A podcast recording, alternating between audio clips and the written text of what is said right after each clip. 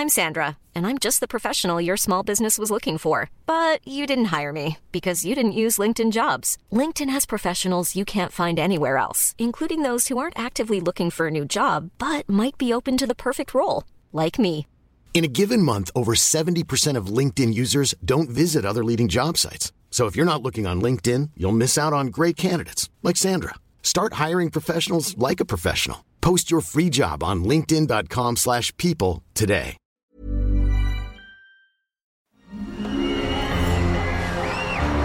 Arcadia Media.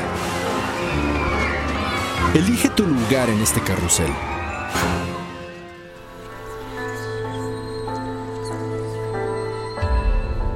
El cambio induce la transformación de perspectivas que conducen a la modificación del mundo a partir de nuestro universo personal. ¿De dónde nace el impulso que detona ese cambio? ¿Cuál es la fuerza que nos lleva a cuestionarnos a nosotros mismos? Cruzar los obstáculos, venciendo el miedo y convertir esas ideas en una realidad. Exploremos la fuerza detrás de las ideas que a diario son lanzadas al infinito. Hagamos un cambio, todos juntos. Esto es Héroes, por cultura colectiva.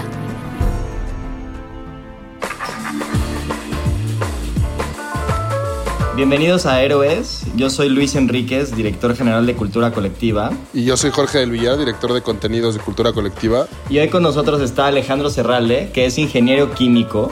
Trabajó en los años 60 en Procter Gamble. Posteriormente, en el 74, fundó su propia compañía, Reading Consultants, y donde ha conducido más de 150 procesos exitosos de desarrollo de la efectividad en diferentes industrias y además en diferentes países como México, Centro, Sudamérica, España y Estados Unidos.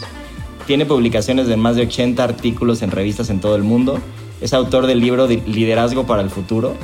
Es un reconocido conferencista en diferentes países de Latinoamérica y de España.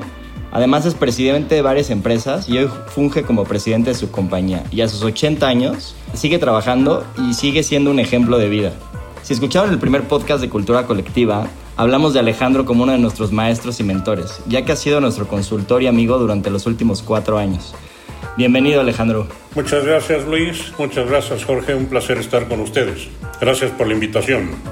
Para empezar un poco con el podcast y como estábamos platicando anteriormente Alejandro, me gustaría que nos contaras un poco la historia de cómo, cómo empezaste tu carrera y cuál fue ese punto angular en el cual este, decidiste que lo tuyo era la consultoría y no necesariamente trabajar en una empresa.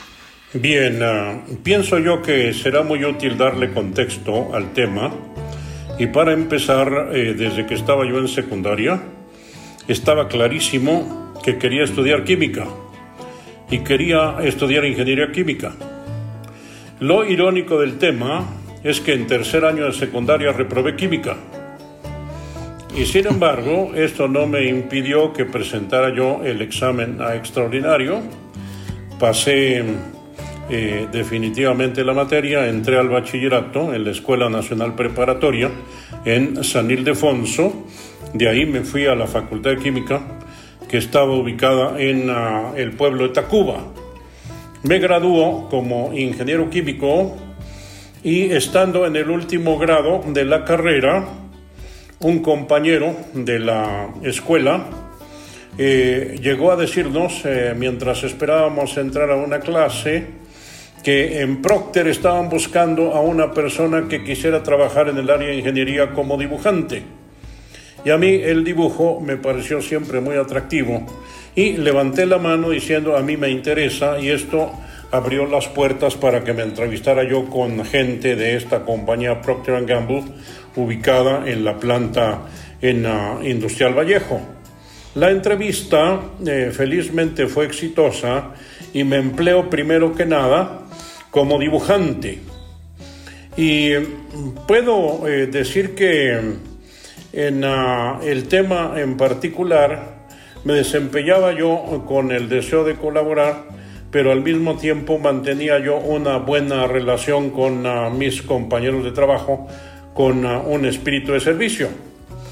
Y esto eh, influyó para que eh, muy pronto, desde que empecé a trabajar como dibujante, mi entonces jefe viera que podía asignarme algunas responsabilidades adicionales. Y algo simpático es que, así como era yo dibujante, me volví gerente de jardines y gerente de los baños de los obreros. Pero era tal mi deseo por colaborar que con todo gusto tomé la asignación y más adelante se fueron abriendo oportunidades para que entrara yo a lo que son servicios industriales en una empresa industrial y eh, pronto estaba yo trabajando eh, como eh, jefe de la casa de máquinas. Para quienes no están familiarizados con el término, casa de máquinas significa la fuente de energía para una industria y que es básicamente vapor de alta presión, energía eléctrica y también en aquella época toda la instrumentación funcionaba con aire comprimido. Toda la, base de compresoras para manejar aire comprimido de alta precisión también estaba bajo mi responsabilidad. Y así es como empecé a trabajar en esto y eh, de pronto, habiendo manejado proyectos muy interesantes, ya como ingeniero de proyectos, me toca eh, participar en la construcción de una planta de perfumes. Eh, Procter Gamble, eh, como la mayoría de la audiencia sabrá, vende básicamente eh, detergentes, jabón de tocador y pasta dental. En aquella época, los perfumes utilizados por la compañía venían de una planta en Francia y esto suponía que la compañía pagase una cantidad importante por la importación de los perfumes. De pronto hubo un proyecto de economía y justificó la instalación de una planta de perfumes y me designaron como ingeniero del proyecto.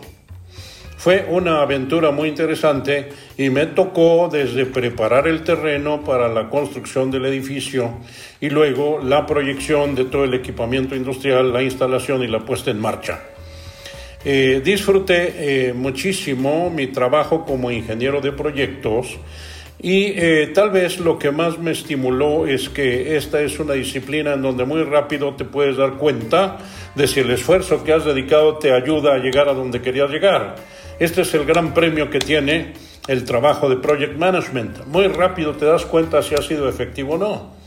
Y esto me fue abriendo poco a poco el espacio hasta que de pronto el director del área de producción de jabones de tocador habló con mi jefe y le dijo, nos gustaría que Alejandro trabajara con nosotros. Y fue así que eh, me ficharon para abandonar el área de ingeniería donde estaba yo originalmente e irme al área de producción de jabones.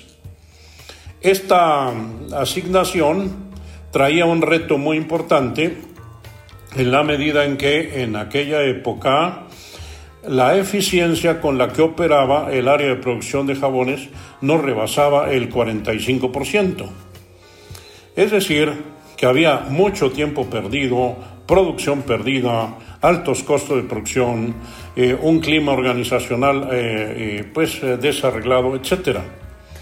Y bueno, empecé a trabajar y básicamente más guiado por sentido común, por intuición, me parecía que debiera yo concentrar la atención en todo aquello que debiera de ser mejorado y también por un impulso natural y creo que esto lo debo perfectamente a las enseñanzas de mi padre, que eh, invariablemente ponía en un alto valor las ideas y la contribución de las personas. Estuve eh, invariablemente tomando el punto de vista de la gente que trabajaba conmigo en el equipo.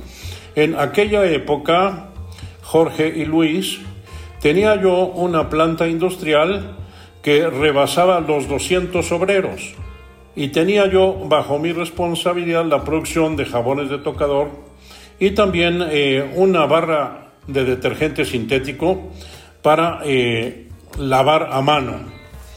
Con el paso del tiempo, a medida que colocaba yo mis ideas con los colaboradores en el equipo, eh, fui encontrando soluciones a diversos problemas y poco a poco se empezó a restituir el clima de confianza en el grupo humano, se empezó a mirar que éramos capaces de producir con mejor calidad los productos y también se empezó a mirar que éramos capaces de cumplir particularmente con los programas de producción.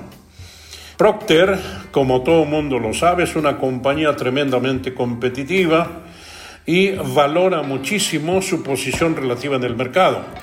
De tal manera que, por ejemplo, no contar con el producto disponible para poder cubrir las necesidades del área comercial significaba perfectamente una pérdida en la participación relativa del mercado.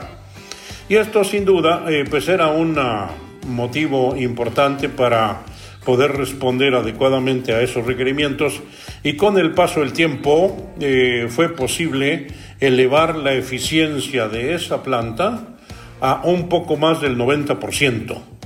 Y esto me produjo una satisfacción muy grande, a la vez que me dio reconocimiento por parte de la compañía. Hasta que llegó eh, un momento en eh, lo particular en que mi superior detectó en mi persona algunos atributos de los cuales yo no era verdaderamente consciente estaban en mi persona, pero no los tenía concientizados. Y él ah, destacó que tenía yo facilidad para influir en otros y para comunicar ideas. Y es en razón de eso que mi jefe, el ingeniero Miguel García Moreno, ingeniero mecánico naval, me recomendó para que recibiese una formación como consultor interno en aquella época, estoy hablando de fines de los 70, en el siglo pasado, Procter Gamble en México ya estaba trabajando con los conceptos de desarrollo organizacional que llegaron bastante más tarde a nuestro país. Y tuve la oportunidad de ir a recibir entrenamiento a San Diego, en California, para eh, diplomarme como consultor interno. Y esto a recomendación del propio eh, director de la firma consultora que había contratado la compañía desde Cincinnati y que em, asentada en uh, Austin, Texas, eh, lo que hacía era formar consultores bajo la metodología del doctor Robert Blake y Jane Newton para que las personas en posición de mando aprendieran a manejar mejor su liderazgo y es ahí donde tuve mi primer contacto con lo que eh, llego a identificar mi segunda profesión. Soy ingeniero químico, sí, pero por encima de todo me volví manager. Y un manager, como sabemos, es aquel que es capaz de obtener resultados a través del esfuerzo de otros. Me graduó como consultor interno y la compañía me empezó a postular para manejar una serie de seminarios in company con un pool de empresas muy interesante. Figuraba en aquella época, aparte de Procter, Anderson Clayton, también operaba British American Tobacco y Tabaco en Rama. Entre estas compañías sostenían seminarios de entrenamiento para managers y yo era uno de los consultores que manejaba esos seminarios no me había dado cuenta de mis capacidades comunicacionales y tarde que temprano, como ustedes saben, caí en la formación de mi propia compañía que es Reading.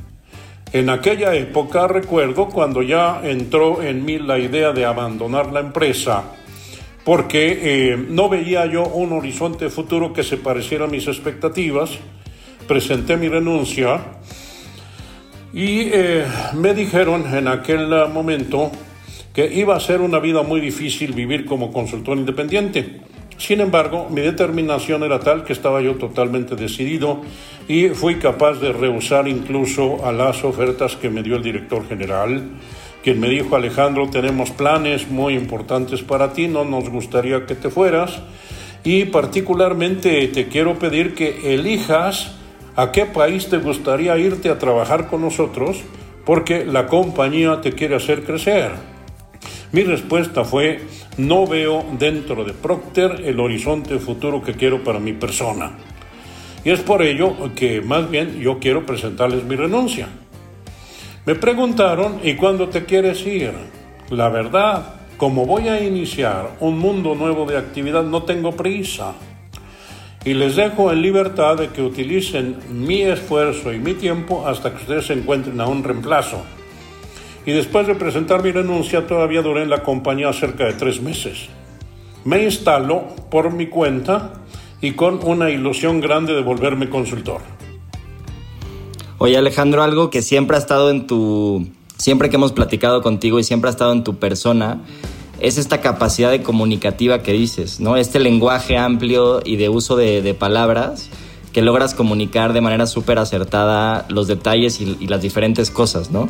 Y ahí me acuerdo mucho de una historia que nos contaste que también dentro de tu formación este, tuviste la oportunidad de, aprender a, utilizar un lenguaje mucho más amplio a través de un programa eh, en el que te inscribiste, ¿no? ¿Nos puedes contar un poquito de, esa parte?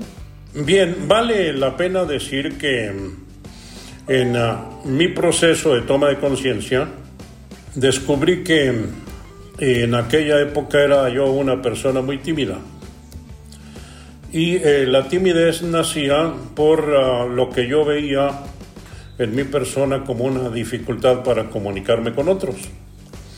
Y me acuerdo que mm, en la planta eh, eh, nuestro jefe nos hacía llegar revistas de management y una de ellas también ah, de empresa, Business Week. Y mm, en esa revista apareció un anuncio de un curso por correspondencia para mejorar la comunicación. Llené el formulario, lo mandé por correo y me llegó el curso de comunicación para que pudiera yo mejorar mi capacidad para hablar con otros y debo de reconocer que definitivamente me sirvió. No estoy totalmente seguro que me haya ayudado a vencer la timidez, pero por lo pronto ya tenía yo destreza para moverme. Y es así como eh, puede decirse que me fui abriendo espacio para poder presentar ideas con diferentes vocablos de manera que la gente pudiera entenderlo desde su propio ángulo. Y desde entonces encontré una especie de placer eh, al ah, buscar expresar ideas con diferentes palabras, diferentes ideas, diferentes contrastes.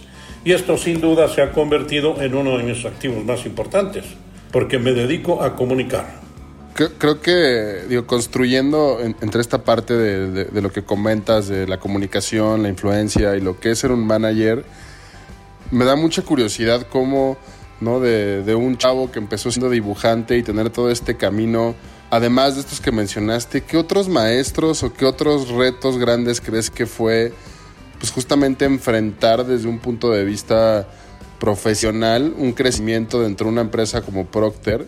Y obviamente intentando como un poco asemejar a, los retos de, hoy de, un profesionista o de, o de un, diseñador. ¿Cómo, también esta parte creativa te puede dar, te dio tanta fortaleza para tener una parte tan estructurada y tan objetiva como lo es ser un manager? Bien, vale la pena precisar, Jorge, y gracias por la pregunta, que en Procter, eh, desde su origen, la competencia interpersonal entre los ah, profesionales que trabajamos es elevadísima. Es decir, el, reto está garantizado. Y esto solo, dada la política de la compañía y que se puede eh, expresar con ah, este término que ellos utilizan muchísimo y que es promotion from within, es decir, la compañía hace crecer a la gente, de tal manera que quien llega a ser director general seguramente empezó en un puesto mucho más abajo. Procter jamás va a contratar a un director general en el mercado de talento, como tampoco va a contratar a un gerente de finanzas y administración y demás. Es decir, la compañía es un crisol de formación de talentos. Esto claro que influyó para que yo, en medio de esa competencia creciente, viera la conveniencia de avanzar particularmente y debo agradecer nuevamente a quien fuese mi jefe, el ingeniero Miguel García Moreno, que era muy cuidadoso para detectar dónde estaban las deficiencias o taras de cada uno de los miembros de su equipo. Y en función de ello, nos reunía una vez por semana para trabajar diferentes temas. Pero él, con una agudeza impresionante, nos pedía a cada uno de los integrantes de su equipo que preparáramos un tema para presentarlo a los demás integrantes del equipo. Y así cada semana teníamos la oportunidad de pasar por ah, el, ah, el, escenario y exponer ideas de temas que él nos pedía que desarrolláramos. Miguel eh, se dio muy claramente cuenta de cuáles eran mis puntos flacos, y me fue dando lecturas particulares y con ello empezó un proceso de tal manera que tarde que temprano se convirtió en algo así como una curiosidad de mi persona para ver en qué campos debo de crecer. Yo creo que eso fue determinante para que llegase yo a tener esta capacidad comunicacional, a la vez que sin duda a mí me gusta el reto. Yo soy de logro y como muchas otras personas, si hay algo que no tolero es hacer el ridículo. Pero en definitiva, para poder aprender, he tenido que hacer muchísimos ridículos en mi vida. Y estoy muy orgulloso de ellos, si no, no habría aprendido. Ahorita que mencionabas, Alejandro, el, el, que tu jefe en esa época era muy bueno para reconocer los defectos y las virtudes de, de los integrantes de su equipo, me recuerda mucho a una pregunta que, generalmente hago cuando entrevisto a la gente, que digo, ¿cuál es, ¿cuál es, si tuvieras que describir en una sola cosa, qué es lo que más necesitas para ser un buen jefe? Y es, he obtenido respuestas de todo, y una de las respuestas que más me ha gustado es el conocimiento de uno mismo, porque si uno se conoce bien a sí mismo, puede identificar en qué es bueno y qué es malo, y por lo tanto puede construir un equipo que también pueda como asignarlo de diferente forma, ¿no? Me, me recordó mucho esa analogía. También, entonces nos estabas contando un poco que, sales de, del mundo empresarial o el mundo godín o laboral y te integras a, crear tu propia compañía, ¿no? Y algo que... Bien, eh, siendo eh, ingeniero químico y habiendo tenido la experiencia que me tocó vivir en Procter, primero que nada como ingeniero de proyectos, pues lo primero que se me ocurrió fue buscar el mercado de empresas pequeñas y medianas que no teniendo la posibilidad de contratar a un especialista para sus proyectos, lo pudieran contratar por fuera. Y es así como me di a la tarea de empezar a buscar algunas compañías pequeñas que necesitaran un ingeniero de proyectos. Y tarde, o más temprano que tarde, eh, luego de haber decidido salirme de la compañía, yo creo que no pasaron ni cinco días de estar libre para que me encontrara yo con quien se volvió a la postre mi primer cliente. Cinco días después de haber dejado Procter, me invita mi padre a acompañarlo a un torneo de boliche allá en uh, Insurgente Sur y en uh, ese lugar uno de los compañeros de mi padre me preguntó a qué me dedicaba y le dije estoy abriendo mi firma de proyectos. ¿Y proyectos en qué? Le digo, bueno, yo soy ingeniero químico y resuelvo eh, eh, lo que me piden. Si bien hay que reconocer que yo me he especializado en fabricación de jabones.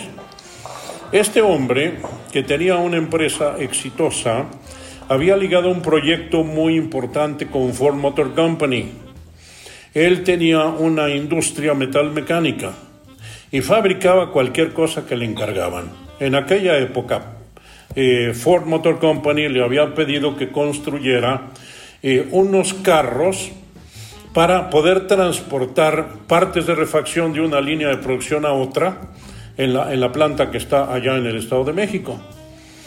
Y le pidió Ford Motor Company que los rodamientos para esos carros estuvieran recubiertos con poliuretano. El amigo de mi padre había recurrido a las mejores empresas que fabricaban poliuretano para hacer este revestimiento y no fue capaz de conseguir la certificación de calidad que pedía Ford Motor Company. Y le tenían en aquella época, estoy hablando de fines de los setentas, retenido un cheque de más de un millón de pesos, que era una verdadera fortuna. y me dijo, ¿tú crees que me puedes ayudar para producir este revestimiento de las ruedas? Le digo, claro que sí. Nada más, deme tiempo para eh, involucrarme yo en el proceso y con todo gusto le puedo ayudar. Eh, me fui en aquella época a una biblioteca célebre, la Benjamin Franklin. Estamos claros que no había las bondades del Internet en aquella época. Así que me deslicé a la biblioteca Benjamin Franklin a buscar la mejor literatura sobre poliuretano, a estudiar, a comprar libros, a meterme a fondo y a desarrollar una especie de modelo de experimento para hacerlo en laboratorio. Y le dije a este personaje, yo te puedo ayudar, pero hay que comprar equipo de laboratorio. ¿Qué necesitas? Le hice un listado, compramos ese material, instalamos ahí en su fábrica el pequeño laboratorio y empecé a trabajar los experimentos. Deben haber pasado, yo pienso que unos 40 días de que empezamos a hacer experimentos hasta que llegué a elaborar las muestras que fueron remitidas al laboratorio de Ford Motor Company y un buen día regresa este personaje con una sonrisa de, oreja a oreja y me dice, ya tenemos la certificación de Ford. La calidad del poliuretano que has producido es la que necesitamos. Ahora lo que viene es producir. Entonces, de pruebas de laboratorio, hice una planta piloto y empezamos a producir unos cuantos rodamientos. Y como funcionó bien, entonces me dijo, oye, ahora tenemos que poner una planta industrial y construimos la planta industrial. Este fue un primer proyecto que me llenó de muchísimo orgullo, pero no necesariamente de mucha plata, porque entonces era yo muy torpe para cobrar. Pero no me importaba tanto, sino demostrar que era yo capaz de producir soluciones para el cliente. Y así es como se fueron dando una serie de oportunidades hasta que mi firma de ingeniería me llevó a eh, también diseñar un proceso para deshidratación de papa e instalar una planta, planta procesadora de papa en el Valle de Perote, en Veracruz, y más adelante construí una planta para producir jabones de tocador. Este fue el inicio, hasta que de pronto, eh, ya metido yo en el campo de la consultoría, voy conociendo a personajes que se dedicaban a lo propio y uno de ellos me invita a formar el Instituto Mexicano de Consultores de Empresa. Acepté y participando muy activamente en esto, tarde que temprano nace la compañía, perdón, el instituto, lo damos de alta en la Secretaría de Hacienda y cuando había nacido este instituto nos llega una invitación de la Embajada canadiense en México, que estaba buscando firmas de consultoría que estuvieran dispuestas a ligarse con un consultor británico, el señor William James Redding. Yo como oficial mayor del instituto mandé los datos del directorio de nuestro instituto, pero claro que también metí el nombre de mi compañía y eh, terminó siendo una de las empresas finalistas. Es así como yo entro a esta región del consulting y ya tienen ustedes ahí una muy clara trayectoria de cuál fue mi devenir. Yo creo que un tema este, interesante es, digo, para los que no conocen a, a Redding, por lo que nos has platicado, Redding este, trabajó directamente con Peter Drucker, ¿no? Y, Peter Drucker, eh, para igual, para los que no conocen, pues es el padre del management, ¿no? Digamos que el management no existía este, como lo conocemos hoy, este, hace, pues a principios del siglo, ¿no? Efectivamente. Eh, hay que decir que efectivamente hubo contacto entre el doctor Redding y Peter Drucker. Eh, Peter Drucker era catedrático y eh, mientras que el doctor Redding se dedicaba a la investigación. Y en alguna arena hubo la posibilidad de que entraran en contacto y en la medida en que el doctor Redding desarrolló un modelo de management basado en objetivos, habida cuenta de que Peter Drucker eh, a mediados del siglo pasado, crea el famoso Management by Objectives. Es ahí donde se va da una liga fenomenal y que eh, podemos explicar de la siguiente manera. A Peter Drucker se le ve como el filósofo del Management by Objectives, mientras que al doctor Redding se le ve como el científico. Es decir, él dio la base científica para que en las organizaciones se pudieran poner a funcionar las ideas de Drucker. Tal cual, efectivamente hubo una influencia importante de Drucker en el doctor Redding. Creo que mucho de este tema, aunque pareciera que cualquier persona puede dominar lo que es ser un manager o un gerente, al menos a mí me pasó mucho cuando empezamos a, a tomar uno de los tantos, tantos consultorías y cursos que hemos hecho en conjunto con, contigo pues creo que es un tema que no se habla mucho allá afuera y que no nada más a un nivel profesional, sino hablando particularmente de forma personal, a mí, a mí me ha ayudado mucho también en, mi, en, mis temas personales, en mis decisiones, en mis formas de pensar, justamente el aprender a, pues a lo que dices, ¿no? A ser más manager y a organizar mejor tu, tu tiempo debido a los objetivos que tú tienes, ¿no? Entonces, ¿tú, tú ahí cómo crees también que esta construcción y exploración en convertirte en un consultor de management con, todas estas eminencias también formó parte en tu vida y qué crees que puede la gente también tener como al, momento de decir, oye, pues, al igual que ser arquitecto, ser manager es una carrera y es un, y es un tiempo dedicarle específico, ¿no? Creo que, creo que no lo hemos visto así y pues no sé cuál sea tu punto de vista por ahí. Eh, interesantísima la observación. Mira, todo profesional que empieza a trabajar tarde que temprano, si tiene éxito, va a tener un equipo humano al cual dirigir. Y en ese momento preciso, automáticamente abraza una segunda profesión que es el management. Y esto fue lo que yo viví personalmente en Procter en un principio. Fui ingeniero de proyectos, pero luego eh, me vi precisado a dirigir grupos de profesionales. Todo eh, profesionista exitoso tarde que temprano se vuelve un manager. Pero hay un episodio que me gustaría compartir con ustedes y es que habiéndome destacado en este campo particular dirigiendo a otros en Procter, desarrollé una comunidad con algunos compañeros de la empresa y estábamos convencidos en aquella época que hacía falta lectura sobre management en nuestro país. Y eso nos ocurrió buscar alguna revista internacional que pudiéramos traer a México. A mí, mis amigos, como ya estaba yo fuera de la compañía, me pidieron que por qué no empezaba yo a buscar qué podríamos traer y me di a la tarea de hacerlo hasta que encontré una publicación excepcional en Inglaterra publicada por el British Institute of Management. Eh, me armé de valor, fui a Londres a entrevistarme con aquellos para preguntarles si nos podrían dar en representación su revista, llamada Management Today, y me la traje hacia 1973. Eh, trayendo la revista, había algunos artículos que sí se podrían traducir perfectamente, pero había que producir material para enrolarnos más con lo que era la cultura empresarial y directiva en México.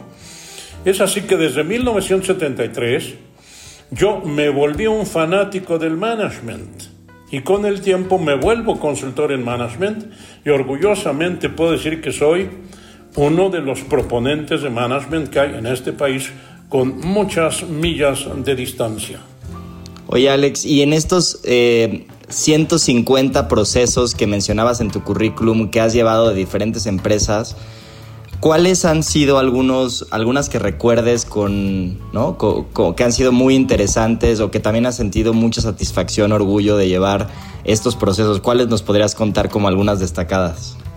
Bueno, sin duda, al principio de mi eh, trabajo como consultor de Reading, el gran reto era conseguir una compañía que se interesara en llevar a cabo todo un proceso para ver cómo es que se creaba una cultura de efectividad. Y uno de mis primeros clientes en aquella época, estoy hablando de los 70 altos, ya casi llegando a los 80, fue una compañía suiza de productos farmacéuticos llamada Siva Gaigi. En esta compañía, el entonces director general había recién regresado de un entrenamiento en Londres para poner a funcionar administración por objetivos. Lo había estado intentando una y otra vez, pero no había encontrado la forma de cómo llevarlo a cabo. Él en esa época estaba tomando un curso en el IPADE y un compañero de él, que ya había conocido nuestro método, le dijo, mira, ¿por qué no te contactas con la gente de Reading? Ellos tienen un enfoque de administración por objetivos.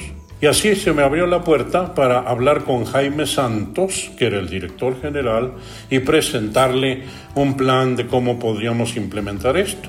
Bueno, eh, fue el primer gran cliente que tuvimos, insisto, a fines de los 70, principios de los 80, y que se tradujo en entrenamiento de un poco más de 100 managers de la planta, del área comercial, de administración y finanzas, de personal, etcétera, hasta que todos aprendieran las destrezas de la efectividad. Y claro que de la mano de Siva Gaigi, como la comunidad químico-farmacéutica es muy cerrada y muy comunicativa, otros laboratorios se fueron eh, interesando en lo nuestro y es así que se me abren las puertas para otros laboratorios, como fue en su caso Promeco, que tarde que temprano se convierte en Beringer Ingelheim, pero también una compañía francesa de nombre Roussel Luclave y empecé a trabajar con ellos e invariablemente con estas compañías se lograron magníficos resultados en lo que es eh,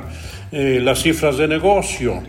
Cada una de estas empresas mejoró su posición relativa en el mercado, pero sin duda uno de los eh, proyectos de consultoría que guardo más en el centro del corazón ha sido el de una compañía de cerveza, la cervecería Moctezuma, que hoy forma parte de Cervecería Cuauhtémoc. Y Cervecería Cuauhtémoc ya sabemos que cayó bajo la influencia de los bárbaros del norte de Europa. Bueno, Cervecería Moctezuma eh, alcanzó a saber de nosotros y se interesó para resolver un problema de producción muy fuerte que tenía. La planta más grande de cerveza estaba en Orizaba, y esta planta, al decir de la gente, no estaba produciendo las capacidades que el área comercial era capaz de colocar en el mercado. Entonces nos buscaron para ver si podríamos ayudar a mejorar la productividad de la planta. Y como tal, nos dimos a la tarea de trabajar con todo el equipo del área de manufactura y subimos dramáticamente la capacidad de producción de la empresa. Tan es así que el entonces director general dijo, caramba, Ahora vemos que el producto está disponible y no se vende más porque el área comercial no puede vender más. Ahora necesitamos que nos ayudes con el área comercial. Y así es como se fue dando pues, la escalación en empresas para ir consiguiendo pues, un reconocimiento y prestigio en la aplicación de lo nuestro. Oye Alex, a ti también eh, durante todo este trayecto, y creo que es muy relevante para la situación actual del mundo, te ha tocado vivir pues ya diferentes crisis, ¿no? Tanto mundiales como de, del país, ¿no?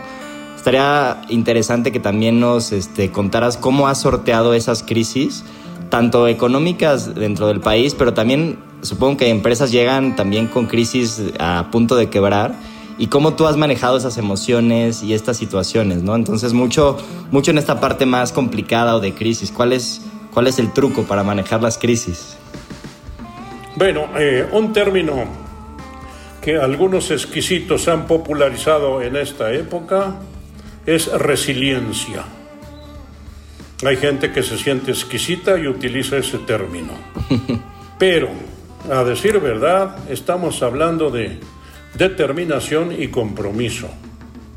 Les quiero decir que cuando logro un acuerdo con el doctor Redding, al lado de quien fuera mi socio, porque yo empecé la aventura, al lado de Manuel Rodríguez, un querido amigo y compañero de consultoría.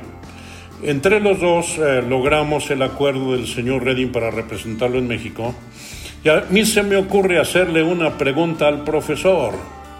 Bill, ¿y tienes alguna recomendación para nosotros? Y él, británico e irónico, simplemente dijo, survive, sobrevive. Bueno, mi empresa nace para especializarse en sobrevivir. Y puede decirse que en mi genética está la capacidad para sobrevivir.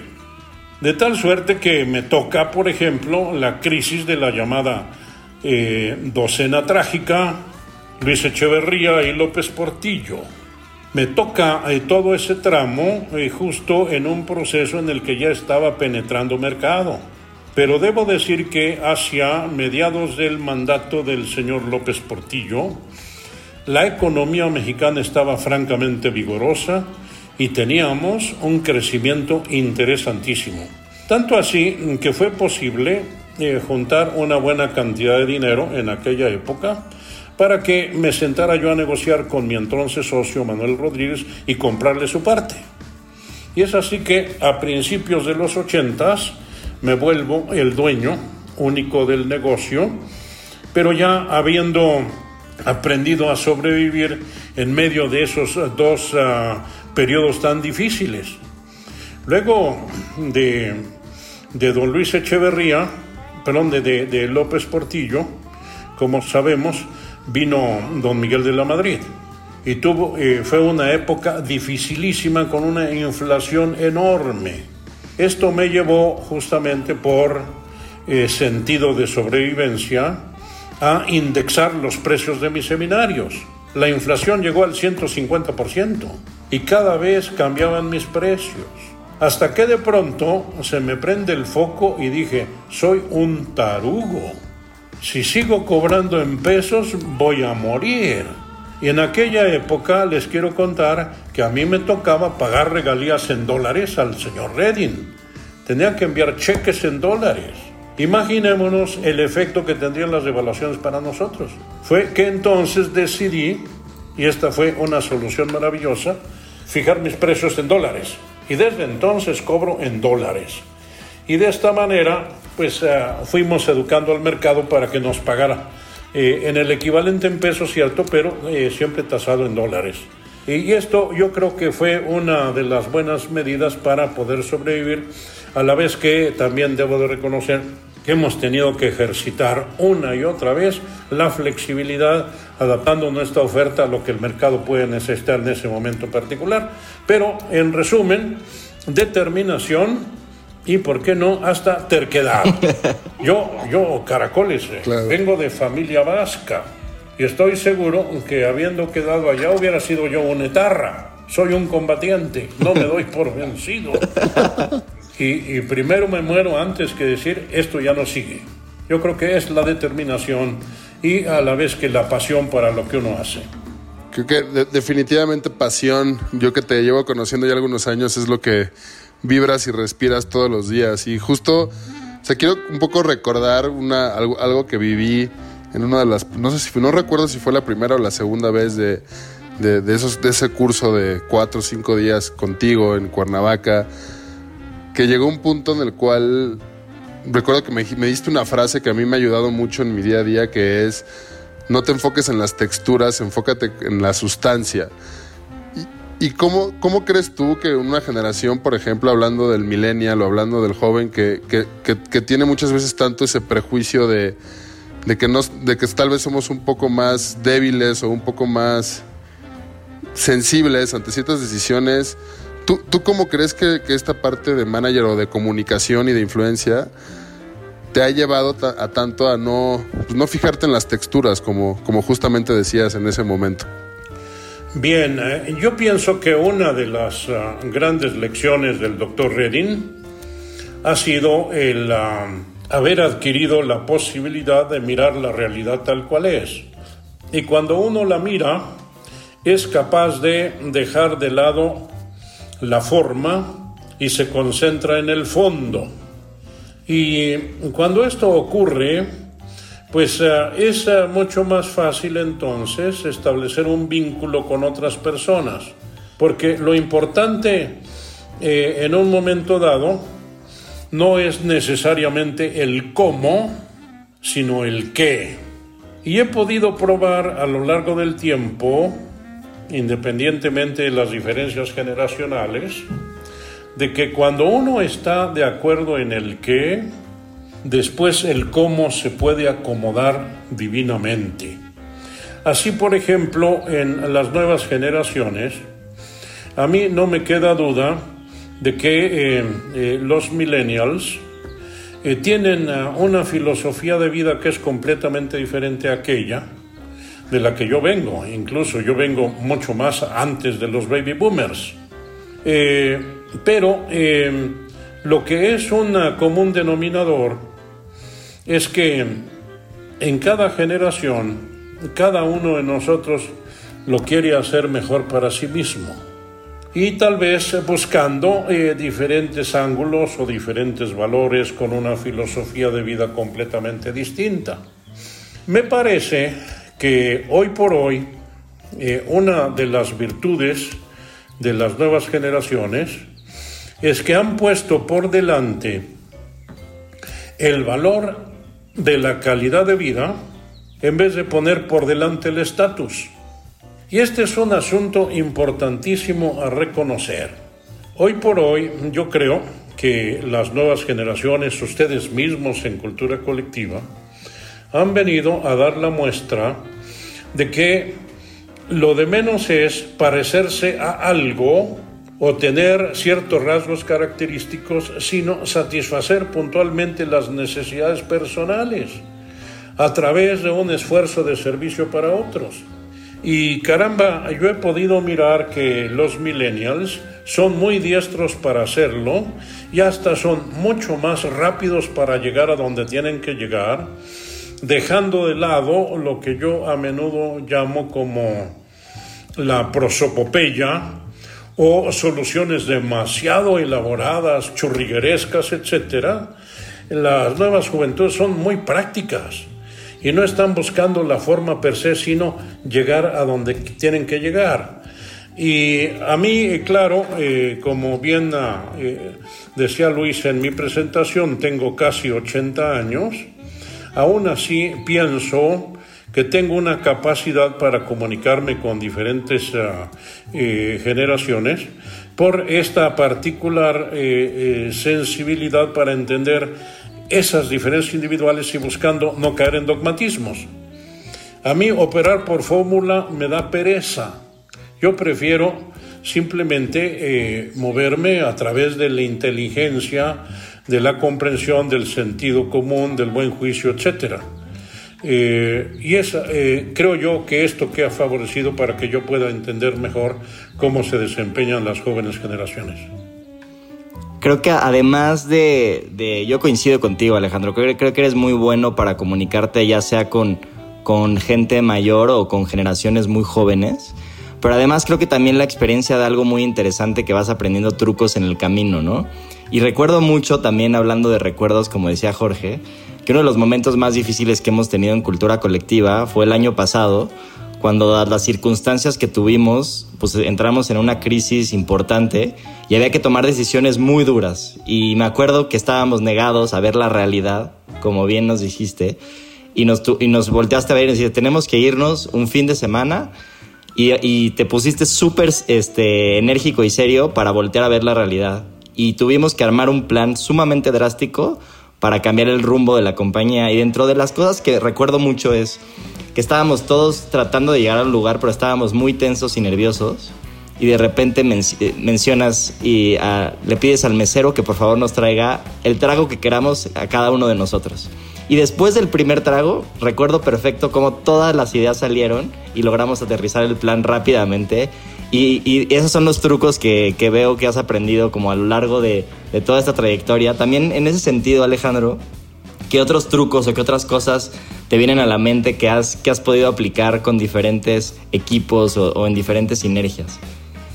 Sí, bueno, eh, debo decir que eh, no hubo gran originalidad en mi parte cuando en aquella ocasión se me ocurrió invitarles un whisky o lo que cada quien quisiera beber. Eh, no se me olvida que todavía en tu grupo había albañiles que bebían Bacardí con Coca-Cola. Ahora, eh, eh, esto fue pues una influencia natural eh, de parte del doctor Redding y el grupo de consultores. En todos los coffee breaks de los programas en Londres, lo mismo había, lo que acostumbramos aquí, pero whisky, coñac, rones, ginebras, etc. Y porque se sabe que eh, las bebidas alcohólicas son un buen vasodilatador y esto permite que se dé una relajación natural y con ello eh, pues pueden fluir con mayor facilidad las ideas o, con desinhibición. Ahora, así como eh, en esta ocasión el asunto pues fue muy afortunado, porque tal como ustedes lo reseñan, eh, fueron surgiendo una serie de ideas valiosísimas y que nos permitieron armar un, proyecto fast track para salir adelante. Eh, con otras compañías, pues he tenido unas experiencias ah, que son ah, eh, diversas y probablemente hasta frustrantes. Recuerdo muy bien el haber trabajado para una compañía también químico-farmacéutica y como ustedes eh, me conocen, el manejo de la ironía es parte esencial del proceso. Porque decía el doctor Redin lo, lo mismo que Eugene Minkowski, que por medio de la ironía uno puede manejar la verdad sin que la gente se sienta verdaderamente incómoda. ¿Verdad? Bueno, pues eh, ustedes me conocen, soy muy irónico y trabajando con esta compañía, pues tuve la ocurrencia de moverme con ironía, pero no me di que el personaje en cuestión, el director general de esa compañía, tenía cero tolerancia a la ironía. Y bueno, al momento de conducir la sesión y al evaluar el desempeño de los grupos, el equipo donde estaba él había hecho un trabajo funesto. Y no me detuve en mis comentarios, de tal manera que las vísceras del director general quedaron embarradas en el salón. No tardaron ni cinco minutos para que el director general llamara a su hombre de recursos humanos y le dijera, en este momento se suspende el programa y pídele a este personaje que no lo queremos volver a ver. Y se reventó la sesión y me despidieron en ese momento justamente por no haber podido identificar que sí y que no manejar. Un episodio semejante eh, me ha ocurrido, hablando de fracasos, con una universidad en Madrid. Y al propio eh, director general, le, eh, también por mi impulso, le hice pasar por pasajes de ironía y el tipo sencillamente decidió suspender el programa. Esto forma parte, pues, eh, no solo de las buenas cosas que he aprendido, sino también de aquello que he tenido que recoger a consecuencia de la experiencia. Eh, de pronto uno como consultor piensa que siempre tiene la razón y es un error. Eh, con el tiempo, quiero decirles esto si quieren lo editan, pero vine a descubrir que yo decidí ser consultor porque yo tenía un complejo de pendejo. Y siendo consultor, como que la gente pues reconoce que sabes. Y de esta manera no me daba cuenta que ese era mi escudo de defensa para ocultar mi pendejez. bueno, he podido, eh, pues, eh, con el paso del tiempo ganar humildad para reconocer que hay muchas cosas donde no soy verdaderamente competente. Y eh, pues eh, saber escuchar mejor a la gente y alinearme mejor con lo que son sus necesidades particulares. Oye Alejandro, ahora me gustaría que también nos contaras un poco con toda esta experiencia y todo este trayecto que has tenido a lo largo de tu vida, un poco cuál es, cuál es tu filosofía de vida y, qué es lo que le dirías a los, a los nuevos managers y a, las nuevas generaciones que vienen qué es lo más importante que se tendrían que estar fijando en, su vida y en su camino, ¿no? O sea, ¿qué, nos, qué nos recomendarías a nosotros en general eh, que nos cuentes de tu filosofía de vida? Bueno, eh, me tomó un tiempo eh, poder ah, identificar muy bien qué es lo que yo estaría esperando de mi persona.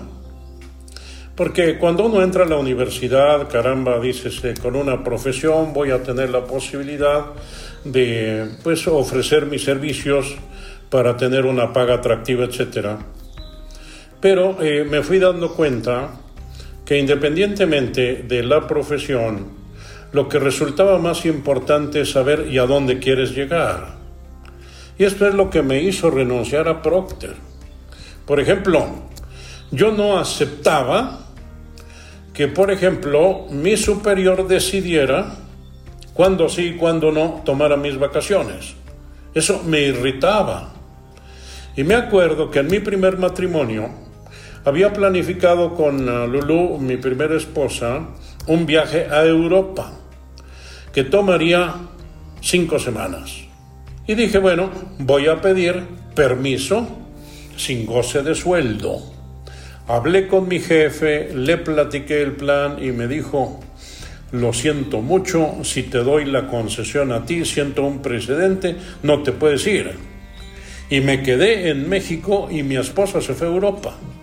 A partir de ese momento dije, de aquí en adelante, mi progreso tiene que depender de mi voluntad y no de la voluntad de otros. Y esa es mi filosofía de vida. Yo debo de ser mi propio jefe. Y si creo que soy capaz de ganar más, ganaré más. Si no soy lo suficientemente competitivo, ganaré menos. Pero va a depender de mí y no de la voluntad de otros. Y esto me llevó, eh, amigos, a elaborar una filosofía de vida consistente en tener un proyecto de vida. Y me fijé muy bien cuál sería mi proyecto y me establecí metas. Y en este proyecto que les comparto ahora, y pocas veces lo he compartido con otras personas, y lo hago por el cariño y admiración que les tengo, yo me propuse como proyecto de vida ser un consultor de alta influencia en América Latina y poderlo medir en función directa de las solicitudes de consejo que recibiera yo de diferentes empresas. Quiere decir que para mí uno de mis valores es trabajar contra un proyecto y este proyecto es ser un mejor consultor y trabajo constantemente con mi persona. He visto que muchas personas ah, que nos rodean no tienen un proyecto de vida y trabajan en lo que pueden, yo trabajo en lo que me apasiona, por Dios.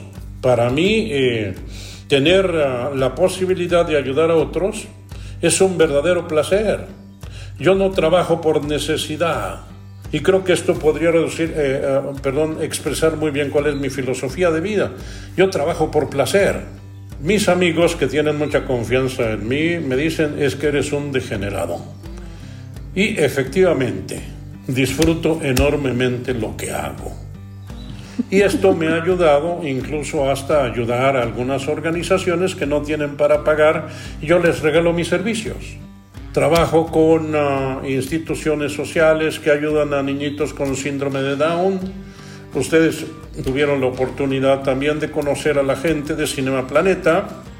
Y en una ocasión recuerdo que estábamos trabajando allá en mi hotel estuvo el premio Nobel Rajendra Pachauri, y lo entrevistaron ustedes, a Cinema Planeta, también le ayudo con mis servicios, los servicios de mi empresa, con el equipo humano de mi empresa, para que sea una mejor organización y hay un extraordinario disfrute al ver cómo otros pueden mejorar.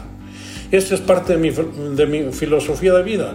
Yo no trabajo por necesidad, trabajo por placer. Y esto también aplica a que yo no como por necesidad, como por placer. yo creo que esto es lo que enmarca muy bien la forma en que me conduzco, ¿verdad? Y aún en estos tiempos de pandemia, también busco eh, regiones placenteras. Pues Alejandro, yo te quiero decir que estoy muy contento de haber conocido en este trayecto de emprender y crear una empresa a alguien como tú Nunca me hubiera imaginado que iba a tener un amigo que ahorita tuviera cercano a los 80 años, del cual he aprendido tanto. Te agradezco muchísimo eh, y pues la verdad es que muchas gracias por estar aquí. Jorge, no sé si tú también quieras concluir un poco. Sí, creo que a mí en particular, yo, algo, algo que me gusta mucho de lo que he vivido y he aprendido gracias a este camino llamado emprendimiento es o sea, gente que me reta, ¿no? Y gente que me, que de alguna forma te lleva a hacerte las preguntas y ver tu realidad o ver tus defectos de una forma tan cruda. Y yo pues, siempre voy a recordar mucho todos esos momentos en los cuales, ¿no?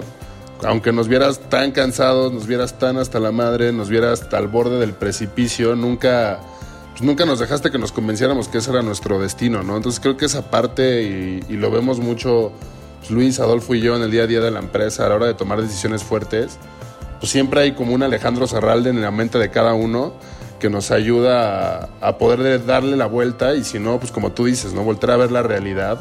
Y yo me quedo mucho con eso, ¿no? Con, con, esa, con esa lección de vida, decir, ve lo real y no te quedes en, lo, en el sentimiento o en, inclusive en el resultado, en el dinero, ¿no? Creo que la, ese, ese aprendizaje yo te lo agradezco mucho y que creo que también el mensaje que tienes de, pues de cultivar esta parte tan importante que es cómo, cómo que tu objetivo sea que otra gente crezca y que otra gente se desarrolle, es algo que yo también agradezco mucho y que me apasiona a mí también hacerlo mucho y pues Ale, un enorme placer tenerte aquí y pues te quiero. Igualmente, Jorge, qué amable Luis, un placer y les debo decir, yo he aprendido muchísimo de ustedes y les tengo mucha gratitud. Y pues, gracias, Alejandro. Muchas gracias al equipo de grabación. Hasta pronto. Y recuerden, si van a beber, no, no beban Bacardí, que no me oigan. De acuerdo. Bueno. Gracias. Hasta pronto.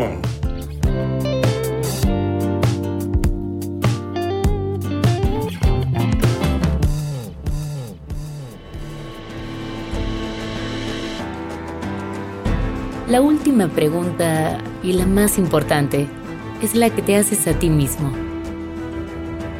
¿Cuál es la diferencia entre la historia que acabas de escuchar y la tuya? Nada es imposible. Atrévete a ser diferente y sé el héroe de tu propia historia. Héroes por cultura colectiva. Con Luis Andrés Enríquez y Jorge del Villar. Diseño de audio, Edwin Irigoyen. Música original de Claudio Trejo Hernández. Producido por Luis Eduardo Castillo en Webback Audio. Arcadia Media.